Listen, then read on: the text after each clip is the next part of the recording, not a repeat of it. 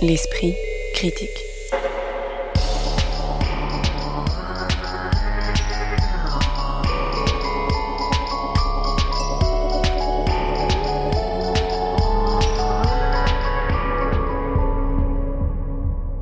Mediapart. Une belle idée suffit-elle à faire un beau spectacle? Quel procédé existe pour adapter du cinéma au théâtre? Et comment dire le deuil d'un enfant quand il n'existe pas de mot symétrique à celui d'orphelin?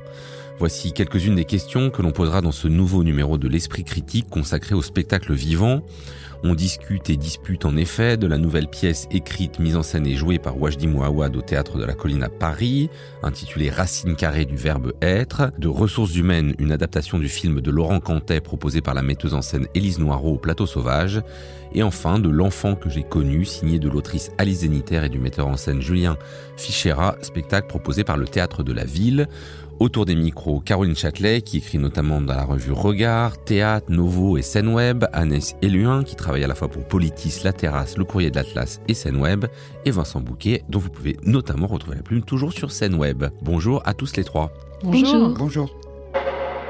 Racine carrée du verbe être, c'est le nouveau spectacle écrit, proposé, mis en scène par Wajdi Mouawad au Théâtre de la Colline à Paris, dont il est également le directeur.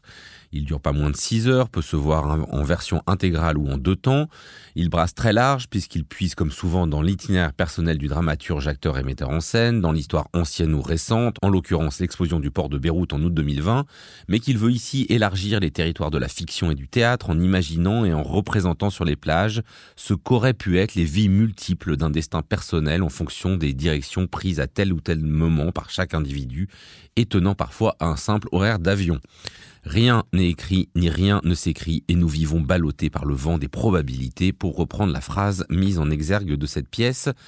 On commence rarement par ça, donc euh, là je vais me le permettre, mais comment est-ce que vous avez compris ce titre étrange, assez beau de ce spectacle Racine carrée du verbe être, euh, Anaïs Eluin alors, à vrai dire, je ne m'étais pas euh, spécialement posé la question avant que vous ne me la posiez, Joseph. Bah, on voit une contradiction peut-être entre euh, une, notion scientifique et une notion plus euh, métaphysique et au cœur de la pièce de, de Wajdi Mouawad. qui d'emblée, dans sa pièce, met en scène un dialogue entre un jeune, un jeune garçon et un vieil homme qui sont en fait deux versions du même personnage qui s'appelle Taliani et qui va être au cœur de cette euh, nouvelle épopée euh, de Wajdi Mouawad. Donc ce Taliani est un homme euh, qui a grandi au Liban jusqu'à ce que sa vie soit interrompue par la guerre et qu'il doive partir avec ses parents. Alors partir où? Et là, ça va être toute la question que va poser Wajdi Mouawad dans sa pièce, à savoir donc l'Italie ou la France. Et à partir de cette question, euh, Wajdi Mouawad va déployer cinq itinéraires euh, de personnages de ce même Taliani. L'un va aller en Italie, l'autre va aller en France. Un autre, euh, si vous voulez m'aider. États-Unis. États-Unis, Canada. Et le dernier. Au Liban. au Liban. Il reste au Liban, exactement. Donc euh, il y en a un qui devient un petit commerçant, l'autre qui devient un meurtrier, l'autre euh, qui devient un neurochirurgien euh, avide et orgueilleux, et l'autre un chauffeur de taxi en France. Voilà. Donc on suit en parallèle pendant au moins les deux premières parties du spectacle les cinq vies de ce Taliani avec des petits échos faits d'une vie à l'autre qui voilà nous permettent de faire des liens qui sont pas forcément d'ailleurs toujours convaincant. Donc on retrouve vraiment toutes les obsessions de Wajdi Mouawad qu'il a pu développer, enfin qu'on connaît bien depuis euh, notamment le sang des promesses qu'il avait euh, créé au Festival d'Avignon en 2009. C'est devenu une forme, euh, une forme d'institution. On sait très bien qu'on va retrouver un peu les grandes épopées de auto-fictives de Wajdi Mouawad chaque saison, toutes les deux saisons. Euh, avec euh, entre deux euh, une forme plus resserrée, autofictive elle aussi. ce qui est assez passionnant, cette manière de ressasser d'ailleurs les questions de l'exil, d'essayer de, trouver des formes nouvelles pour les exprimer. Après, là, est-ce que forme nouvelle il y a vraiment Moi, je, pense que non. Je pense que le pari n'est pas tenu jusqu'au bout, en tout cas. Alors ouais, c'est peut-être la question qu'il faut euh, poser d'entrée. Est-ce qu'en dépit d'une certaine efficacité un dramaturgique euh, de la de, la fiction, est-ce qu'on n'a pas voilà maintenant le spectacle de Mouawad où il tisse son histoire personnelle avec quelques éléments euh, de l'histoire plus ou moins récente, mais pour produire des formes qui se ressemblent un peu, enfin des formes voire des formules? Vincent je, Bouquet. Je, je pense qu'on ne peut pas balayer quand même d'un revers de la main le travail dramaturgique qui est fait par Mouawad, parce que euh, sur ces cinq euh, itinéraires de vie, euh, on pourrait vraiment s'y perdre tout de suite.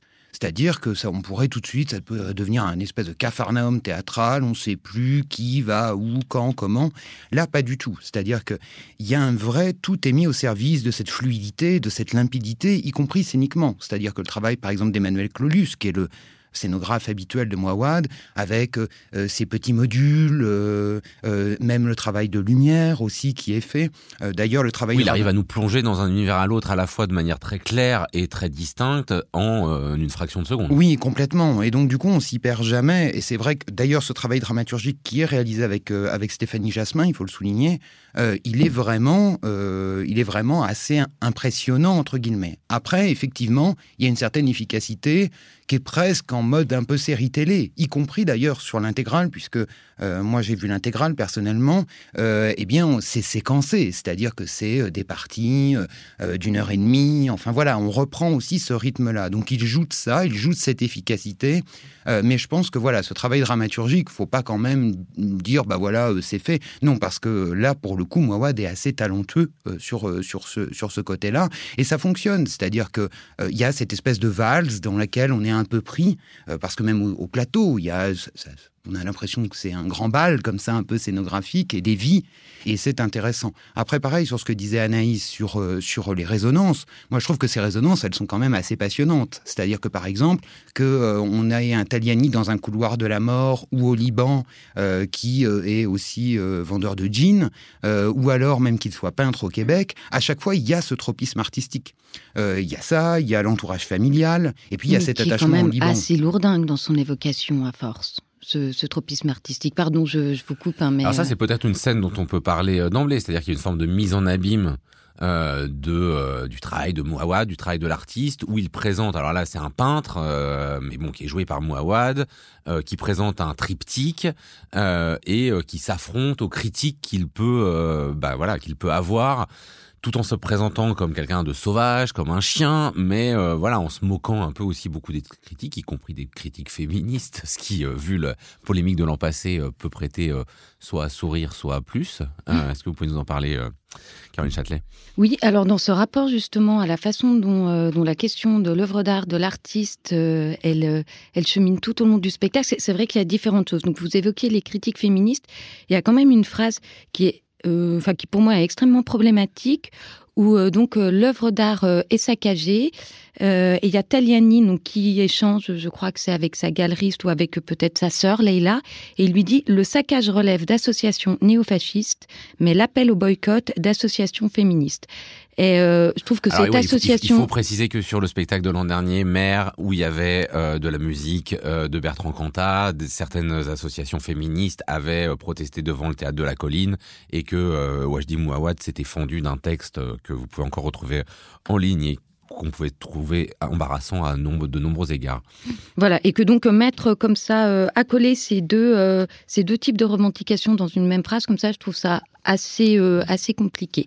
Après, sur la question de, de l'artiste, il y a, la manière déjà dont Wajdi Mouawad, il se met lui-même en scène en tant qu'artiste. Donc, le Taliani qui vit au Québec, c'est un plasticien. Et au moment où il nous expose ses toiles, c'est un triptyque. Donc, c'est vrai qu'en plus, il y a toute une symbolique euh, par rapport au triptyque qui, est le lieu aussi où on, apprenait enfin, euh, des choses. Il y a vraiment quelque chose de l'ordre de, la transmission, de l'enseignement, euh, de, l'élévation. Et, donc, ce sont des toiles qui ont véritablement été réalisées par Wajdi Mouawad. Donc, c'est vrai que déjà, je trouve ça de, manière... il y a une manière aussi de se mettre en scène où ce n'est pas Valère Novarina, metteur en scène, scénographe et peintre, qui va utiliser ces toiles euh, ou l'imaginaire de ces toiles pour les costumes et la scénographie. Là, c'est vraiment Wajdi Mouawad qui pose son œuvre en scène. Donc, il y a déjà ce rapport-là.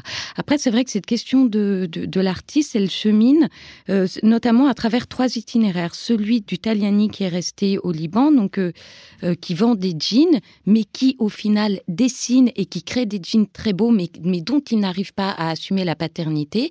Donc c'est en sorte une sorte d'artiste qui, parce que en raison de la guerre et n'ayant pas réussi à fuir la guerre, son itinéraire euh, a avorté. Il y a le Taliani qui, euh, qui est en France, qui est taximan et qui apprend la trompette. Et il y a le, pardon, le, Taliani qui est au Québec. Et donc, euh, on, on, a comme ça, contrairement au Taliani italien et au Taliani américain, un rapport à l'art qui permettrait de, de devenir que l'on veut être, enfin où il y aurait comme ça une sorte de capacité de transformation. Cette capacité de transformation, elle revient aussi dans l'évocation de la Vénus de Botticelli, où il y a un personnage en fait qui, face à la Vénus de, de Botticelli, réalise aussi le, le paradoxe de l'horreur, ce qui renverrait au comment l'horreur de certaines guerres pourrait créer de la beauté. Et c'est ce qui sous-tend aussi tout le propos de la pièce, c'est-à-dire que c'est la destruction du Liban qui a amené Wajdi Mouawad à partir et peut-être à créer son œuvre. Donc c'est tout ce paradoxe-là qui chemine.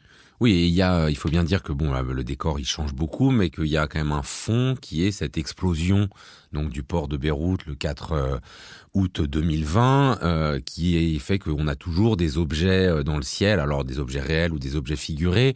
On a entendu beaucoup d'artistes euh, libanais déjà évoquer ça. Qu'est-ce qu'en fait euh, Wajdi Mouhamad, Anaïs loin de ce motif bah, effectivement, il fait, enfin, euh, peu après le, début, on voit cette, euh, cette explosion du, port de Beyrouth et la, pièce ne cesse d'aller euh, de ce passé proche à un passé plus lointain qui est, qui est celui de la, guerre du Liban.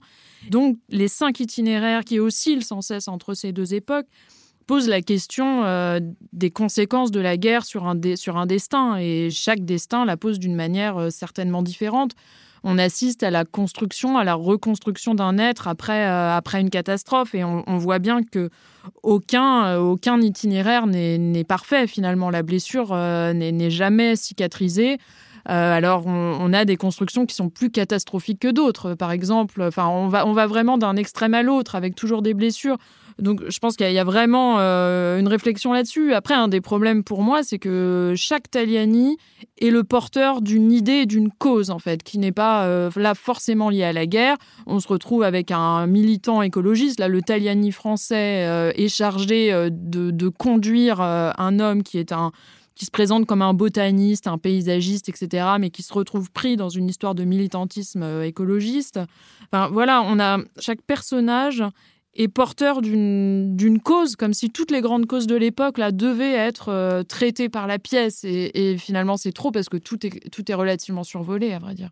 Ça, c'est vrai. C'est-à-dire qu'il y a un petit côté attrape-tout. Euh, quand on prend, alors il y a euh, les violences faites aux femmes, les polémiques artistiques, on en a parlé tout à l'heure, la peine de mort, la fin de vie aussi, euh, parce oui. que voilà, il y a un père qui est euh, un des pères des Taliani qui est en, en, maison de retraite et qui veut ah, plusieurs, voilà, avoir, plusieurs, plusieurs, des pères ouais. d'ailleurs, mais qui, il est plus ou moins présent selon voilà, l'itinéraire. Et qui, est, et qui, ouais. et qui est qui veut avoir recours à l'euthanasie, voilà, donc avec, je crois que c'est une bru, c'est sa bru qui veut absolument pas, qui est plutôt religieux religieux, enfin catholique, oui, enfin, même très clairement catholique euh, opposé voilà, à, à, cela. à, cela. Euh, et donc, euh, et donc c'est vrai que et les catastrophes, parce que la catastrophe dévastatrice aussi du, euh, de, de, du port de Beyrouth. Euh, et donc, bon, c'est vrai qu'il y a un petit côté comme ça où euh, voilà, on prend toutes les polémiques un petit peu du moment et en plus on les approfondit pas. C'est ça, moi, qui serait un peu ma réserve sur ce spectacle, c'est que finalement, à la fin, on se dit bon, ok, on les a traités, on les a tous cochés, il y a un petit peu le bingo euh, du moment, euh, et puis, euh, et, et so what, en fait, qu'est-ce qu'on qu qu en fait oui, C'est-à-dire qu'ils ne se contentent pas de l'idée qui est quand même assez ambitieuse de dire, voilà, au fond, à partir d'un parcours traumatisant initial, il y a beaucoup de destins possibles il veut ensuite mettre sur chacun des personnages, euh, ben bon, voilà, beaucoup de sujets de société, on peut pas le dire autrement. Oui, oui, c'est exactement ça. Après, avec euh, quand même, euh, on va dire des variations. Moi, c'est ça qui m'a intéressé aussi dans le travail dramaturgique, c'est-à-dire que, par exemple, pour en revenir un tout petit peu sur l'artiste, on voit bien qu'il y a un artiste qui est accompli, il y en a un autre qui est euh, alors le vendeur de jeans euh, qui lui se cache véritablement, qui même ses enfants à un moment lui montrent le jean en lui disant mais c'est formidable papa, pourquoi tu nous en parles pas? Et lui ne veut absolument pas parce que tout ça c'est hérité de la guerre. Et, euh, donc c'est une des phrases que, d'ailleurs prononce le vieux Taliani au jeune Taliani à la toute fin du spectacle qui dit Comment croire qu'on puisse encore avoir un cœur quand tout ce qui est merveilleux on doit à l'horreur? Donc il y a un côté comme ça, il y a presque un côté un petit peu culpabilisant en fait aussi. Euh, ah, mais et... c'est un spectacle qui est pétri de culpabilité. ouais. Alors juste pour préciser, j'ai oublié de le dire, c'est vrai que je n'ai vu que les deux premières parties du spectacle puisqu'un mouvement de grève a Alors, il y a eu à la fois une épidémie de Covid et puis un mouvement de grève. Donc, Caroline et moi n'avons pas vu la dernière partie. Et voilà, et simplement, j'ai lu le, le, le, texte dans son intégralité. Et ce qui domine, c'est vraiment une sorte à la fois de culpabilité de Wajdi Mouawad par rapport à sa vie. Donc, le fait que lui, euh, que se serait-il passé s'il n'avait pas quitté le Liban et s'il était allé avec sa famille à Rome, enfin en Italie plutôt qu'en France? Et cette culpabilité se double d'une mise en scène de lui-même extrêmement complaisante, puisqu'il y a deux comédiens qui interprètent Taliani. Il y a Jérôme Kircher et Wajdi Mouawad. Et Wajdi Mouawad, lui, il va interpréter le Taliani qui est en France, celui qui est au Canada et celui qui est au Liban. Et ce sont trois Taliani qui sont extrêmement affables, traversés de doutes, qui sont très très humains, là où les deux autres Taliani sont quand même beaucoup plus, beaucoup plus cruels et n'ont pas accès à l'art, alors que les trois autres l'ont. Oh, c'est un peu plus nuancé que ça quand même. Enfin bon, on dit, bah, comme le rappelait Vincent Bouquet, le Taliani euh, canadien, artiste, il mord des journalistes, euh, il est bon. Oui, mais il est humain. Racine carrée du verbe être de Wajdi Mouawad, c'est visible depuis le 6 octobre et c'est jusqu'au 30 décembre prochain au Théâtre de la Colline. L'esprit critique. Mediapart. La metteuse en scène Élise Noireau adapte fidèlement, sous son titre original de Ressources humaines, le film de Laurent Cantet, dans lequel Franck, jeune diplômé d'une grande école de commerce parisienne et fils d'ouvrier, revient dans la ville où il a grandi pour faire un stage au service des ressources humaines dans l'usine où travaille son père. Écartelé entre deux mondes et confronté à cette position de transfuge de classe, il va se rendre compte que son stage sert en fait de couverture à un plan social dont son propre père doit faire les frais, on va parler euh, de ce spectacle, mais aussi euh, plus généralement de la manière dont des films sont adaptés au théâtre. Mais commençons par la pièce d'Élise Noireau. Est-ce que vous pourriez euh, voilà, visualiser pour un spectateur ou une spectatrice qui n'y aurait pas assisté quel dispositif scénique elle choisit pour s'emparer d'un film? Bah, c'est un dispositif scénique en fait, on va dire le plus simple possible, à savoir le plateau nu. et donc, en fait, on a cette boîte noire, et puis dans cette boîte noire, elle amène des éléments de mobilier pour passer dans un élan quasi cinématographique là aussi, de plan en plan. Euh, c'est-à-dire, on va avoir la table parce qu'il y a des scènes de cuisine, on va avoir euh, même euh, au niveau de l'ambiance sonore, de l'ambiance au niveau des lumières aussi. tout ça va nous guider, par exemple, pour passer à l'usine, pour passer. on a une table aussi quand on est dans le bureau, par exemple, du patron ou des cadres et qu'il négocie autour des 35 heures, parce que il y a ça, c'est-à-dire qu'il y a, on va dire, euh, ce voyage dans le temps aussi que nous propose Élise euh, qui est euh, un voyage au moment de la négociation des 35 heures qui occupait les entreprises, puisque le film de Laurent Cantet date, il l'a tourné en 1999. Euh, il est sorti début 2000, mais il l'a tourné en 99 et début 2000, il fallait que toutes les entreprises euh, françaises, enfin en tout cas euh, les plus grandes, soient passées aux 35 heures. Et donc du coup, on est aussi là-dedans. Et Elise Noiron cultive ça. Elle cultive cette espèce de nostalgie un petit peu, même au niveau de l'ambiance musicale. on a FL 65, on a France Gall, là, on a Bernard Lavillier, Les Mains d'Or, et puis on a même un extrait de qui qui de Nardi. Je ne sais pas si les gens se souviennent. Euh, moi, je m'en souviens parce que c'était un peu euh, mon enfance. Mais, euh, mais on a un moment, cette émission de France 2 qui, qui, qui est là aussi. Donc, elle cultive ça. Et donc, elle met un peu dans cette ambiance un petit peu nostalgique de Madeleine de Proust, on va dire ça comme ça. Et puis après, elle mobilise tous les personnages qui sont, qui sont là, avec effectivement ce personnage pivot, on va dire ça comme ça, central, qui est le personnage de Franck, qui est donc euh, le jeune diplômé qui revient dans, dans cette usine. Et donc après, on a comme ça, euh, eh bien, une sorte de de, de, valse un petit peu qui se met en place, de scène en scène. Et ce qui est en plus assez intéressant, c'est que là, c'est un petit peu la conjonction, euh, on va dire, euh, du hasard. C'est que au, moment de la première d'Élise Noireau, euh, enfin de ressources humaines, Annie Ernaux venait de se voir attribuer le prix Nobel de littérature, et on sait que Annie Ernaux, eh bien, le thème des transfuges de classe, voilà, c'est quelque chose qui occupe son œuvre de, de, de, part en part. Donc tout ça, voilà, était dans un contexte qui donnait aussi une autre dimension à ce, à ce spectacle. Et effectivement, une question sur le, le, choix de prendre un film donc, qui date euh, de euh, la toute fin des années 90, du début des années 2000.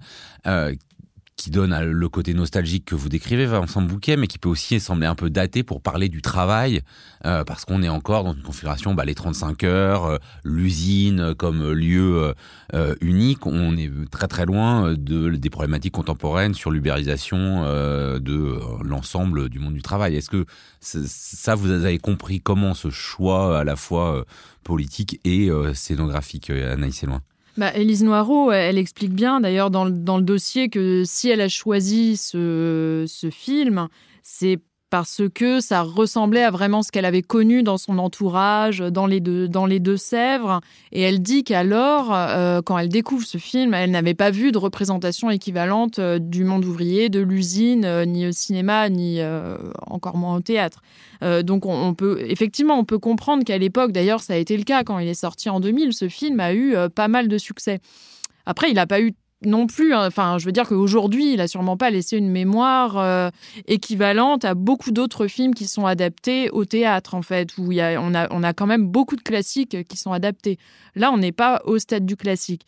Donc, effectivement, le geste d'Élise Noireau euh, pose question si on se demande euh, quelle, trace il faut voir de la mémoire qu'a laissé ce film. Je suis suis pas sûre que ce soit que ce soit un choix extrêmement pertinent, euh, à moins qu'elle arrive à donner une véritable autonomie à sa pièce. Elle a une véritable autonomie, mais après, moi, je trouve qu'elle perd l'épaisseur euh, du film.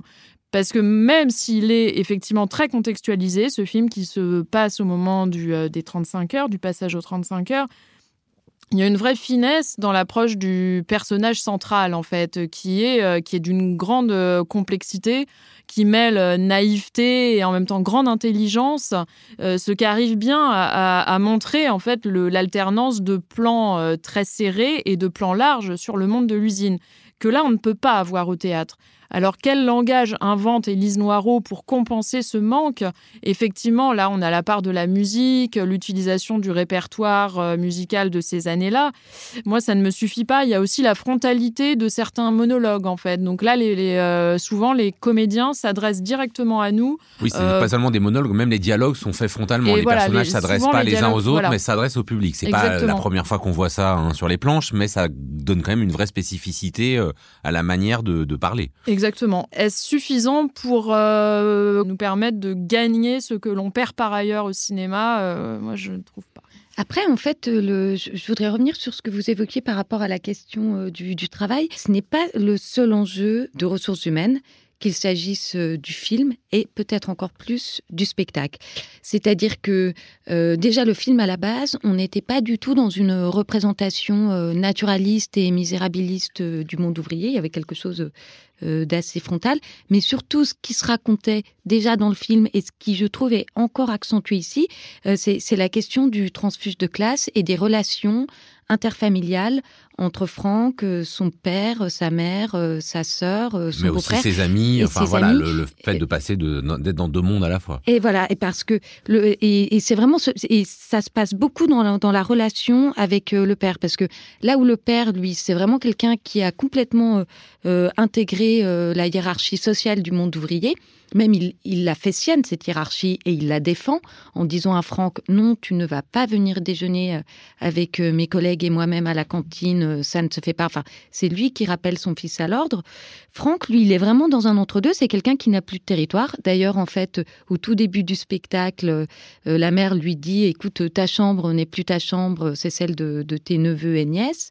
Et il y a plein de choses comme ça qui symbolisent un petit peu le l'entre-deux de, de Franck, où à la fois, de par ses études, euh, il est destiné et il appartient déjà à une sorte de d'élite patronale et où en même temps il ne veut pas non plus euh, abandonner euh, sa famille, lui il veut lutter, mais son père ne comprend pas, lui le père ne veut pas lutter et c'est donc la question du transfuge de, classe, mais aussi la question des rapports entre ce père et ce fils, où il y a une transmission qui ne se fait pas. Parce que ce que le père a transmis à Franck, c'est la honte de ne plus être un ouvrier. Et la transmission, c'est du travail, elle s'est effectuée entre le père et d'autres de ses collaborateurs ouvriers. Il y a une autre euh, différence entre le film et le théâtre, c'est que là, dans euh, la pièce d'Élise Noirot, les euh, acteurs jouent des rôles différents, non seulement différents, mais vraiment antagonistes. L'exemple le plus parlant, c'est la mère qui est très discrète, tout ça, et qui devient juste en endossant quelque chose de rouge, là, dur de la CGT. Qu'est-ce que ça produit, ça, pour vous, Vincent Bouquet? Oui, Madame Arnoux, euh, la fameuse syndicaliste qui euh, déclenche les piquets de grève euh, et qui donne du fil à retordre au, de, au patron de l'usine. Alors, on va dire ce que ça déclenche. Alors moi, c'est plus quelque d'un point de vue strictement théâtral, on va dire ça comme ça. C'est vrai qu'au soir de la première, moi je l'ai vu le soir de la première, et le jeu des comédiens était un tout petit peu vert et je trouvais qu'il, notamment sur ce personnage-là, euh, la comédienne euh, qui, euh, incarne à la fois Madame Arnoux et à la fois la mère, avait des difficultés à passer d'une, d'une femme très discrète à, et de scène en scène.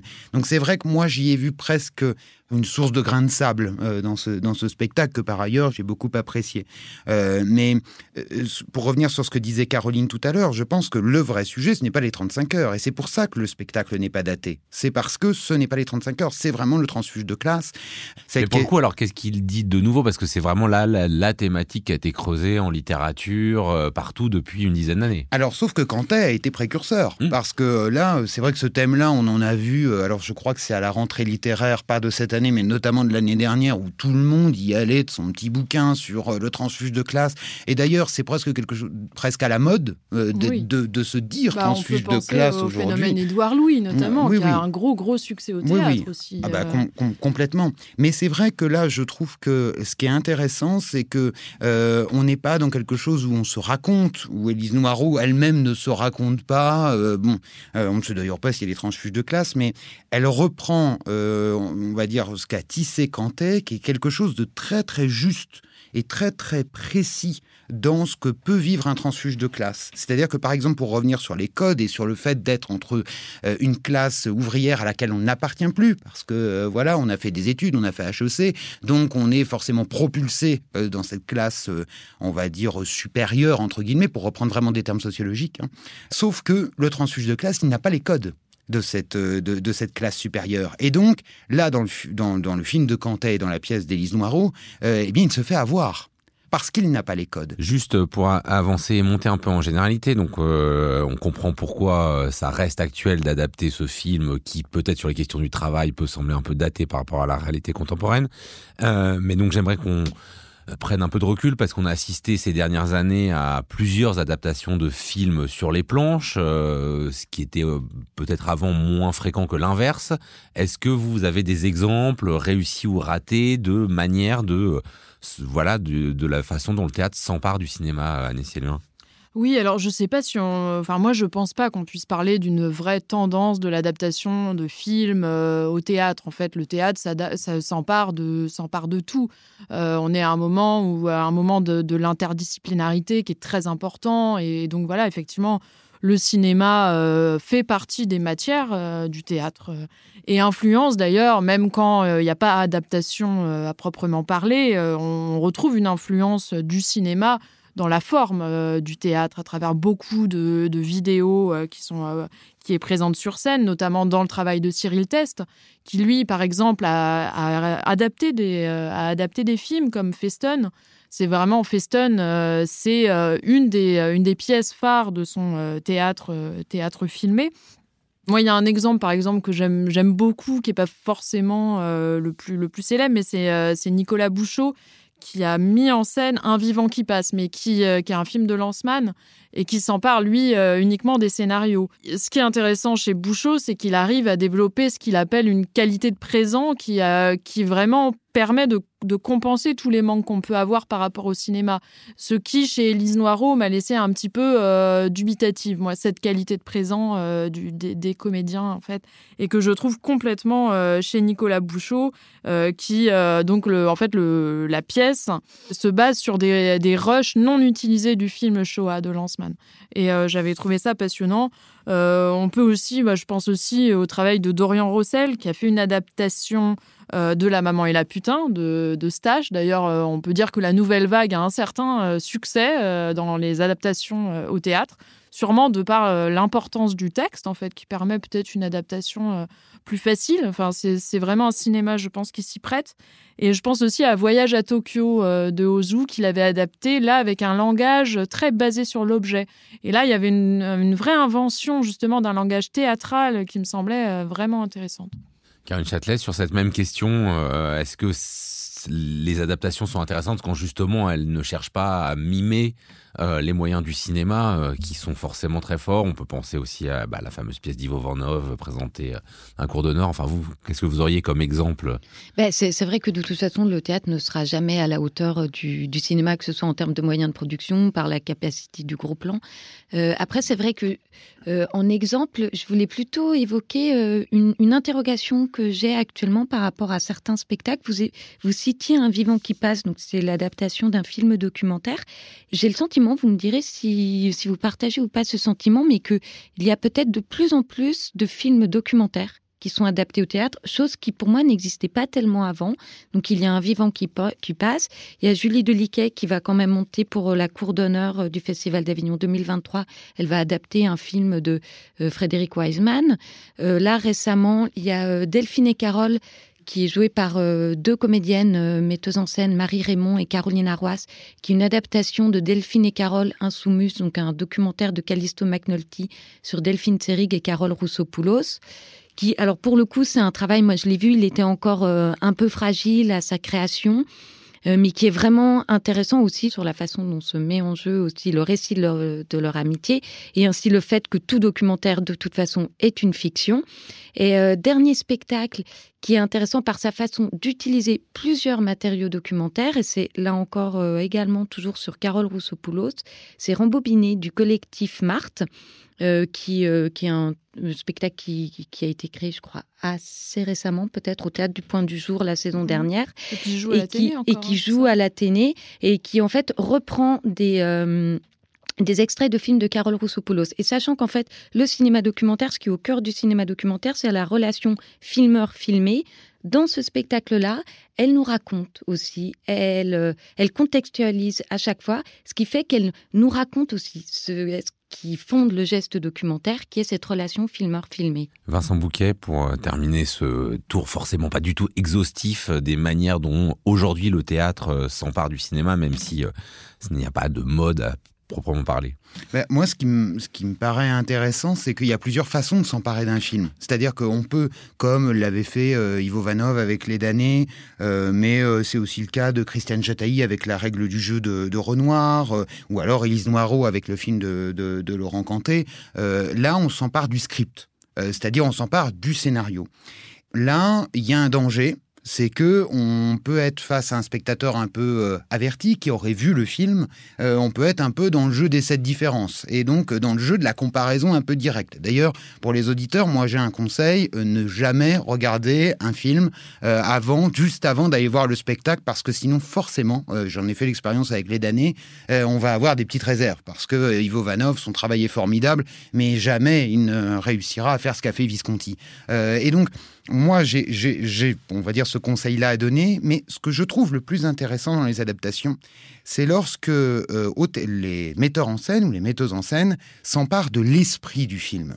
Et par exemple, j'ai euh, un souvenir un peu ému en tête, qui est euh, le, spectacle qu'avait donné de Florian Itagliarini l'an passé à l'Odéon. alors, je ne vais pas le dire en italien parce que j'ai un très mauvais accent italien, mais qui s'appelait en français Nous aurons encore l'occasion de danser ensemble, qui était inspiré du Ginger and Fred de Fellini. Et en fait, là, plutôt que de s'emparer du script, il s'emparait de ce duo, qui est, pour le faire un peu rapidement, un duo d'anciens danseurs de claquettes qui remontent sur scène, qui ont été vraiment qui ont un grand grand succès. Et puis euh, là, euh, bon bah les claquettes c'est un petit peu passé de mode et donc du coup ils remontent sur scène euh, quelques années plus tard, mais c'est un peu voué à l'échec. Et là, De Florian et Tagliarini profitent de ce duo-là, qui a été créé par Fellini, pour s'interroger sur leur propre pratique artistique et sur leur propre duo. Et là, c'est vrai que je trouve ça intéressant quand, comme ça, il l'avait d'ailleurs fait euh, aussi avec, euh, avec Casiniente, qu'ils avaient, euh, il s'était aussi inspiré d'un autre film, du désert rouge d'Antonioni. et là, là, je trouve ça vraiment un petit peu plus fécond. Anaïs parlait de La maman et la putain de Jean Eustache tout à l'heure. Julie Duclos s'en était aussi emparée assez librement. Elle n'avait pas eu les droits, en fait, donc elle avait, elle avait dû changer titre. Mais, avec, avec nos serments. Et, ce qui est assez aussi intéressant, c'est ce que, ce que disait, euh, alors je crois que c'est Caroline, non c'est Anaïs tout à l'heure, euh, avec euh, le spectacle de, de Nicolas Bouchot, c'est que le théâtre peut permettre aussi de réaliser ce que n'a pas réalisé le cinéma. Par exemple, je pense à ce que Marie Raymond avait fait avec le voyage de G. Mastorna, qui n'était qu'un projet de film de Fellini, et elle, elle a essayé alors c'était pas forcément extrêmement réussi, c'était au Vieux Colombier il y a quelques années, mais elle a essayé de faire, euh, faire au théâtre ce que le cinéma n'avait pas réussi à, lui à faire. Merci beaucoup pour ces différents, euh, ce panorama forcément trop court, mais néanmoins euh, instructif. ressources humaines d'Élise Noireau, c'était au Plateau Sauvage et ce sera visible bientôt à Mont-de-Marsan, Sèvres, Stein, Fresnes, Rueil-Malmaison ou Épinay-sur-Seine. L'esprit critique. L'enfant que j'ai connu est le titre du spectacle signé de l'autrice Alice Zeniter et du metteur en scène Julien Fichera, qui était présenté récemment à l'espace Cardin, abritant les productions du théâtre de la ville pendant que ce dernier est en travaux. Il s'agit d'un seul en scène dans lequel l'actrice Anne Roger, euh, pardon pour la prononciation si elle n'est pas bonne, que l'on a notamment pu voir dans plusieurs spectacles de Joël Pomera, incarne Nathalie Couderc, une mère en deuil après la mort de son fils tué par la police lors d'une manifestation. La comédienne monologue passant d'une temporalité à l'autre, d'une émotion à l'autre, avec des ruptures de temps et de ton, quel effet a produit euh, pour vous, Caroline Châtelet, ce passage au plateau d'un texte dont le motif est nécessairement déchirant, puisqu'il s'agit de la mort d'un enfant, mais dont la mise en scène ne surjoue pas l'émotion? C'est vrai que j'ai été euh, assez surprise par, euh, par le début de ce spectacle, puisque ce spectacle débute de manière extrêmement abrupte, avec l'entrée en scène de cette femme, donc qui fait vraiment irruption sur scène et qui répète à plusieurs reprises Je ne savais pas que la police pouvait tuer des, des, des enfants blancs. Enfin, euh, en, France, que la police pouvait tuer un enfant blanc, ce qui effectivement a introduit un effet sans doute étrange d'emblée, puisque on, se dit qu'on va a priori compatir avec cette mère euh, qui a perdu son enfant et euh, qui commence par une phrase inacceptable. Oui, voilà, cette phrase qui est quand même extrêmement violente. Et donc, le, spectacle, ensuite, c'est son parcours à elle euh, d'éveil à une conscience politique. Et on passe aussi progressivement du chaos, peut-être qu'a suscité euh, pour elle cette tragédie, vers euh, voilà vers vers la lumière, enfin vers une sorte. C'est vraiment un récit d'apprentissage où, où au final elle va prendre conscience et remettre en question sa position, donc de femme blanche bourgeoise, et voir aussi comment étant engoncée dans certains privilèges, elle était aussi pétrie euh, de, ce racisme-là qui l'amène à prononcer euh, cette, euh, cette phrase-là. Agnès loin sur l'ensemble du dispositif et sur effectivement ce thème des violences policières qui a quand même été beaucoup traité ces temps-ci. Au cinéma, on a eu un film comme La Fracture. Dans le roman, on avait eu Les cinq mâts coupés de Sophie Divry, où peut-être c'était davantage creusé. Là, ça, c'est sous un angle très particulier, forcément très émotif, mais est-ce que euh, cette émotion, elle, elle, réussit à se cristalliser sur scène? Bah effectivement. Enfin moi je, trouve que bon, elle, fait. Euh, c'est un texte de commande. Hein, Alice Zeniter, en s'emparant de cette commande d'ailleurs, elle le fait d'une manière qui n'était pas euh, la manière initiale. Parce que le, le, sujet proposé par Julien Fichera à Alice Zeniter était euh, Cédric Héroux, en fait. Ils voulaient faire tous les deux un spectacle sur Cédric Héroux, sur son aide aux migrants euh, de la Roya et sur euh, ses condamnations judiciaires. Face à ça, donc, Alice Zéniter a décidé de déplacer un petit peu le sujet et d'aborder les violences policières d'une manière un petit peu plus générale, tout en, en essayant de trouver une approche plus une approche singulière, peut-être de donner un nouveau point de vue sur ce sujet qui effectivement a été, euh, a été traité euh, beaucoup en littérature, mais également au théâtre. Après, euh, voilà, moi je trouve que ce point de départ, enfin, en fait, ça s'essouffle très très vite. La bonne idée, accouche d'assez peu de choses. On commence par cette figure de mère un petit peu caricaturale. On a l'impression d'une caricature de, de personnage politique de droite au départ. Elle se répète un, dialogue, un discours qui est destiné aux médias. Donc on a là une critique euh, des médias et de leur, euh, de, leur déformation de, de l'information. Et ensuite, on en vient à quelque chose d'un peu plus sentimental avec cette mère qui, a posteriori, apprend de son fils, donc avec un renversement euh, des rapports normaux. Donc a priori, ça va être le fils qui apprend de sa mère. Là, on a ce renversement-là.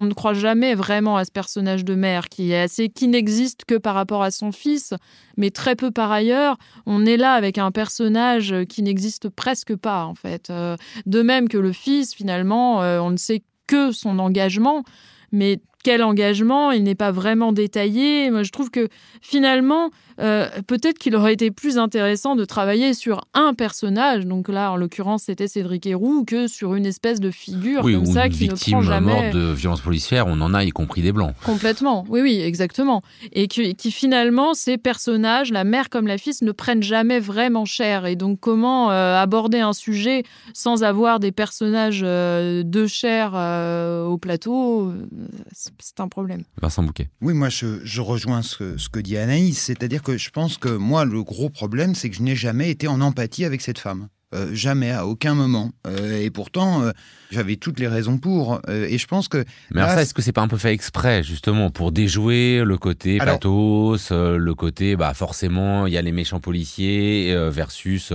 le, gentil manifestant et sa mère éplorée Oui, alors, ça peut être une solution. moi, j'y ai surtout vu, en fait, une sorte de piège dans lequel Julien Fitzgerald s'est fait prendre, à savoir que ce qu'on n'a peut-être pas encore dit, c'est que le texte d'Alice Zeniter, il est un petit peu, il mime un peu cette douleur dans laquelle cette femme est, et donc elle est un peu empêtrée dans cette douleur, parce que euh, tout cela est arrivé, enfin, la mort de son fils est arrivée deux ans auparavant, et là, en fait, pendant deux ans, elle a comme ça, elle a cette douleur qui d'ailleurs est euh, le ferment de sa transformation intime. Euh, et donc, il y a une logique un petit peu comme ça de, transmission générationnelle qui se fait euh, par la mort du fils euh, sur la mère qui va se transformer comme ça, une sorte de transmission post-mortem un petit peu. Enfin, c'est un petit peu voilà l'idée de, de tout cela. Et donc, on a cette femme qui bouge, sauf que nous, enfin moi en tout cas dans le fauteuil, je ne bouge pas d'un iota. C'est-à-dire que à ce moment-là, moi, je, ne suis déplacé à aucun moment sur ma vision des violences policières, sur et donc, c'est ça un petit peu qui m'a, qui m'a dérangé. Et puis, sur cette, euh, on va dire, écriture euh, de, d'Alice Zeniter, qui est à la fois circulaire et centrifuge, on va dire ça comme ça, c'est-à-dire que à la fois elle boucle, mais en même temps elle avance en bouclant petit à petit, euh, eh bien ça, Julien Fichera s'en empare un petit peu avec difficulté, et notamment parce que cette femme qui, comme le disait Caroline tout à l'heure, vraiment, elle débarque en trombe sur le plateau du théâtre de la ville, complètement affolée, en fait, il la pousse tout de suite dans ses retranchements, et donc tout à coup, on a l'impression qu'elle est dans une sorte de transe, un petit peu d'état second, et donc on a un peu une méfiance. Moi, j'ai été très méfiant à son égard, très distant, à la regarder un petit peu comme ça de loin, euh, ce qui m'a un petit peu, bah voilà, euh, pas, pas, permis d'entrer en empathie avec elle, et qui m'a même donné l'impression d'une légère artificialité en fait à tout cela. On a, je n'y ai absolument pas cru du début à la fin, euh, et donc c'est vraiment cela qui m'a gêné. Ce qui est, bizarre, c'est effectivement il y a peut-être un rythme très insaisissable dans ce spectacle qui est très court, enfin qui dure à peine plus d'une heure, mais qui peut sembler long, euh, où il y a des ruptures euh, marquées notamment par la musique, mais dont on ne voit pas toujours pourquoi elle se situe là. Enfin, est-ce que c'est vous, Caroline Châtelet, c'est vous avez réussi à vous emparer de ce rythme ou Dans l'ensemble, oui. Oui, oui. Après, j'avoue que les moments euh, avec, euh, avec la musique ne sont pas forcément ceux qui m'ont semblé le plus pertinents. Moi, j'ai le sentiment qu'ils sont là aussi comme pour amener des, des états de pause, enfin des, des stations, mais que euh, sinon, peut-être aussi qu'ils sont là pour marquer les différentes étapes de son, de son cheminement, parce que donc, on le disait, c'est un cheminement.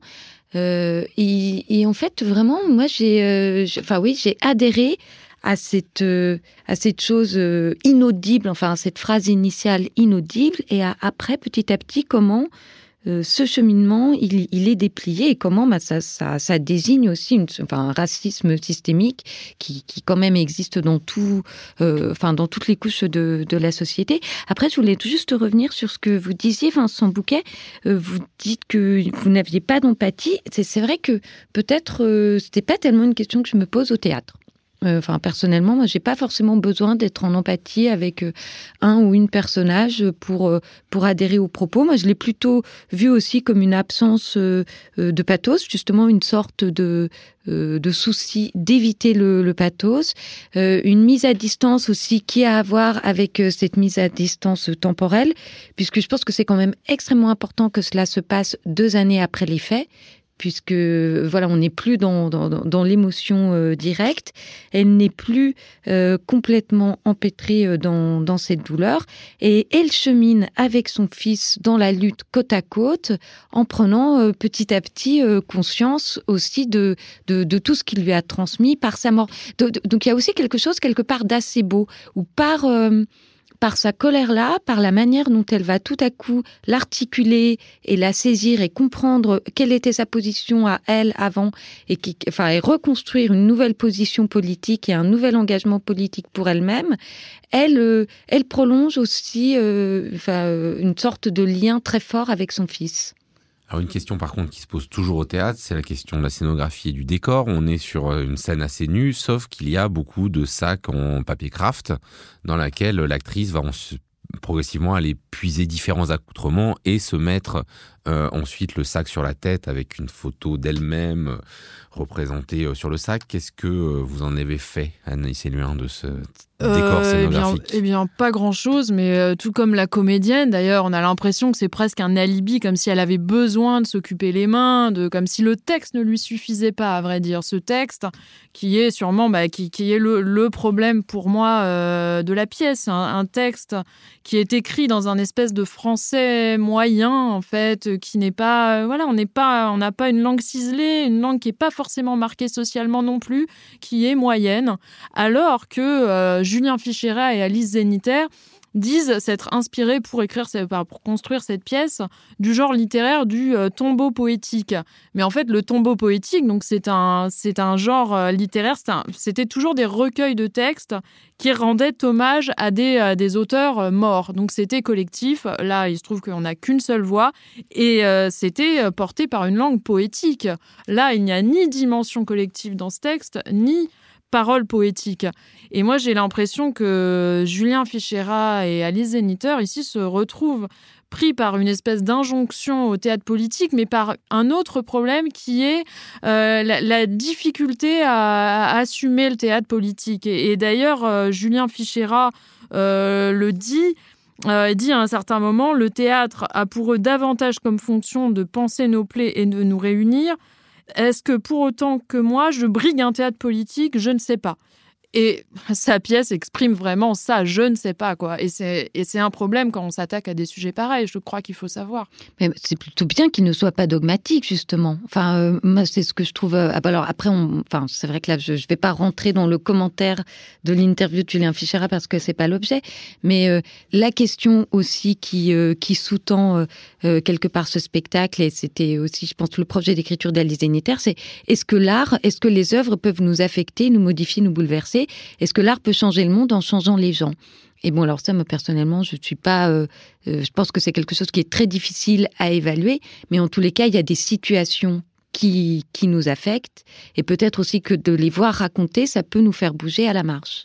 Moi, juste, je pose à Vincent Bouquet la question euh, que je posais sur euh, ces sacs. Euh, enfin, ce, cet unique décor, vous, l'avez compris comme quelque chose ou pareil, vous êtes resté complètement extérieur? Je vais peut-être être un peu dur, mais c'est simplement à un moment, il faut faire de la mise en scène, quoi. Et donc, du coup, Julien Fichera fait de la mise en scène. Il se dit tiens, on va mettre un peu de musique, on va lui faire changer un petit peu ses vêtements c'est un peu dur, hein, dit comme ça, mais je vois pas trop le sens en fait de tout ça. Euh, bon, on casse un peu euh, le rythme du texte, euh, on voit bien. Alors hop, on va reprendre un petit peu son souffle en tant que spectateur.